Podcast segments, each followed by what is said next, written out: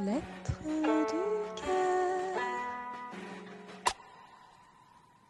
Lettre du cœur. Lettre du cœur. مكتوب من الكاف Lettre du cœur. Lettre Lettre du cœur. Lettre du cœur. Lettera del Cairo. رسائل من القاهرة. Lettre du Lettre cœur. du cœur. Letters from Cairo. C'est une amie, Lettre du euh, Caire. elle veut faire un Lettre du podcast, Caire. et ça va s'appeler Lettre, Lettre du Caire. du Je pense que c'est une super Lettre bonne du idée. En Caire. fait, elle habite au Caire, en Égypte, Lettre et euh, du bla Caire. bla bla. Je vais essayer de m'appliquer. Raphaël. Prendre une voix euh, de mec d'Arte. Bon, j'en ai fait plein. Je peux en refaire plein. Lettre du C'était marrant à faire.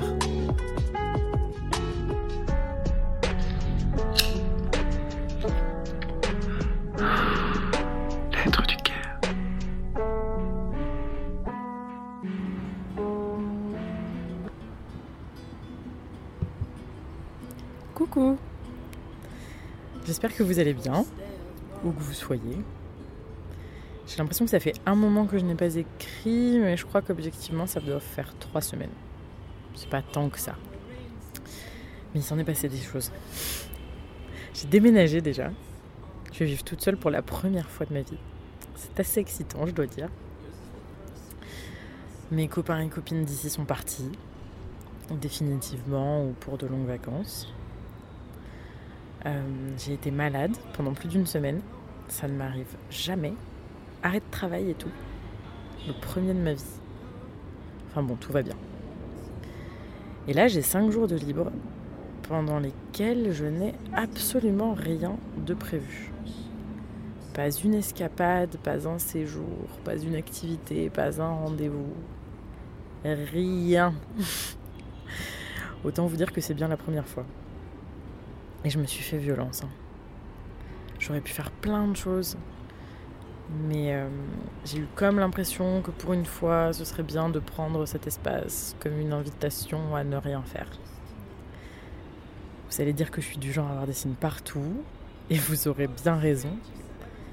Mais j'ai pris le fait de tomber malade comme un petit rappel de mon corps qui me supplierait de faire une pause, de lui accorder un peu de temps et un regard un peu plus bienveillant que ce que je n'ai pu faire jusqu'ici. Du coup, j'ai décidé d'essayer de le traiter comme je traiterais un de mes amis. Et clairement, je les traite mieux que je ne me traite.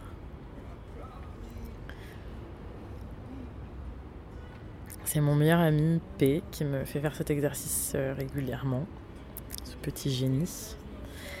Quand je lui raconte des histoires, mes réactions, des situations, il me demande franchement ou euh, en prenant quelques détours métaphoriques pour mieux me prendre par surprise, comment est-ce que tu aurais réagi si c'était moi? Et là, euh, bim, c'est très simple, je réagis toujours mieux s'il s'agit de s'occuper de lui que de s'occuper de moi-même. Pourquoi? Allez savoir. On ne s'aime pas assez. Je me permets de généraliser parce que j'ai remarqué ça sur beaucoup des personnes qui m'entourent. Mais je suis ravie pour vous si ce n'est pas votre cas. hein.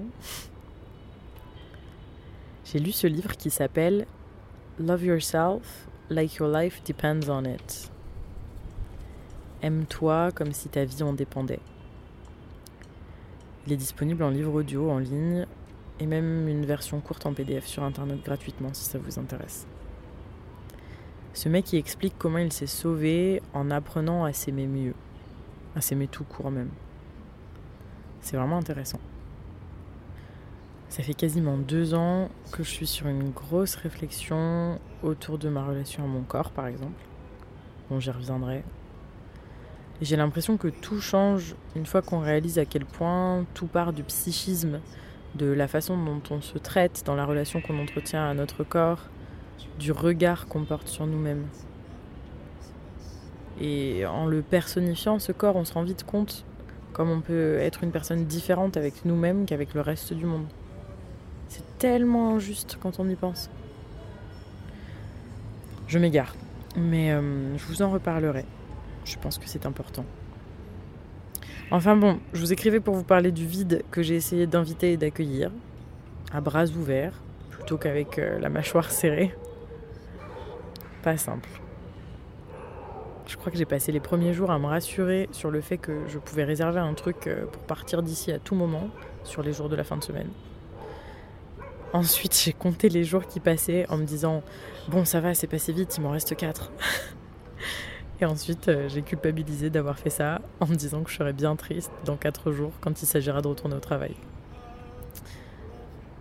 Quand je travaille et que j'ai plein de choses à faire et, de choses de prévues, il m'arrive de me sentir épuisée par tout cet espace plein et de m'entendre dire j'ai même plus le temps de m'ennuyer, je n'ai plus le temps de ne rien faire. Mais c'est très hypocrite, puisque quand je pourrais ne rien faire, je ne me l'autorise jamais. Alors voilà, ça c'est moi à 28 ans, m'autorisant à ne rien faire. C'est pas dégueu. Ça fait déjà deux jours et je suis assez heureuse de la façon dont ça se passe. Je m'étais prévu un petit programme hier où je voulais voir des gens, mais mon corps a décidé de me rappeler que je lui avais promis de le faire passer en priorité. Et paf, premier jour de règle. Bien douloureuse en plus. Ça non plus, ça ne m'arrive pas souvent. Bref, j'ai compris le message, j'ai tout annulé. Et là, je ne fais rien. Je suis sur ma terrasse. J'écoute une playlist euh, toute douce qui s'appelle This is the first day of my life, à base de musique en guitare-voix. Je regarde le soleil descendre tranquillement sur le Caire. Je sue parce que franchement, il fait chaud et j'adore ça. Pas suer, hein, mais qu'il fasse chaud. Et je vous écris. J'ai eu deux amis au téléphone aujourd'hui. C'est a pris ses billets pour venir en octobre. C'est génial cette sensation. Ce sera la première à venir me voir. Ça me remplit de joie. Ensuite, j'ai eu T, qui est en vacances en ce moment. Il a évoqué des histoires relatives à son prochain départ d'Égypte et je m'y attendais pas, mais j'avoue que ça m'a plongé dans une vague mélancolique quand même. J'ai un peu de mal avec la mélancolie. Ça m'a toujours fait très peur de m'y abandonner. Mais j'essaie de l'accueillir maintenant. Surtout que j'ai réalisé que souvent c'est finalement plutôt une source de création qu'autre chose.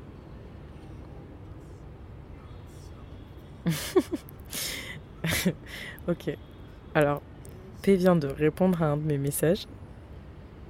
Où clairement j'angoisse sur un événement hyper positif à venir. Je cite sa réponse. Mais arrête, c'est trop stylé. Laisse-toi porter. La vie est belle, merde. J'adore cet homme. oh Ok. Euh, M me demande si je suis dispo pour un appel. Je mens en fait. Hein. Je ne serai absolument jamais seule. C'est plutôt très agréable comme sensation, je dois dire. Bon, du coup, euh, je vais aller appeler ma copine M. Je vous écrirai la suite de mes aventures de pseudo-solitude en fin de semaine. De toute façon, dans un éclair de génie et de régression totale hier soir, j'ai réinstallé les Sims. Euh, donc on sait tous ce qui va se passer si finalement ce vide m'angoisse. Oui, maman. les Sims ne seront jamais bien loin, je crois. Allez, je file. Je vous embrasse. Laura. Lettre du cœur, un podcast proposé par Laura, illustré par ZZ, et pour la musique, un grand merci à Andro et Monga. À bientôt!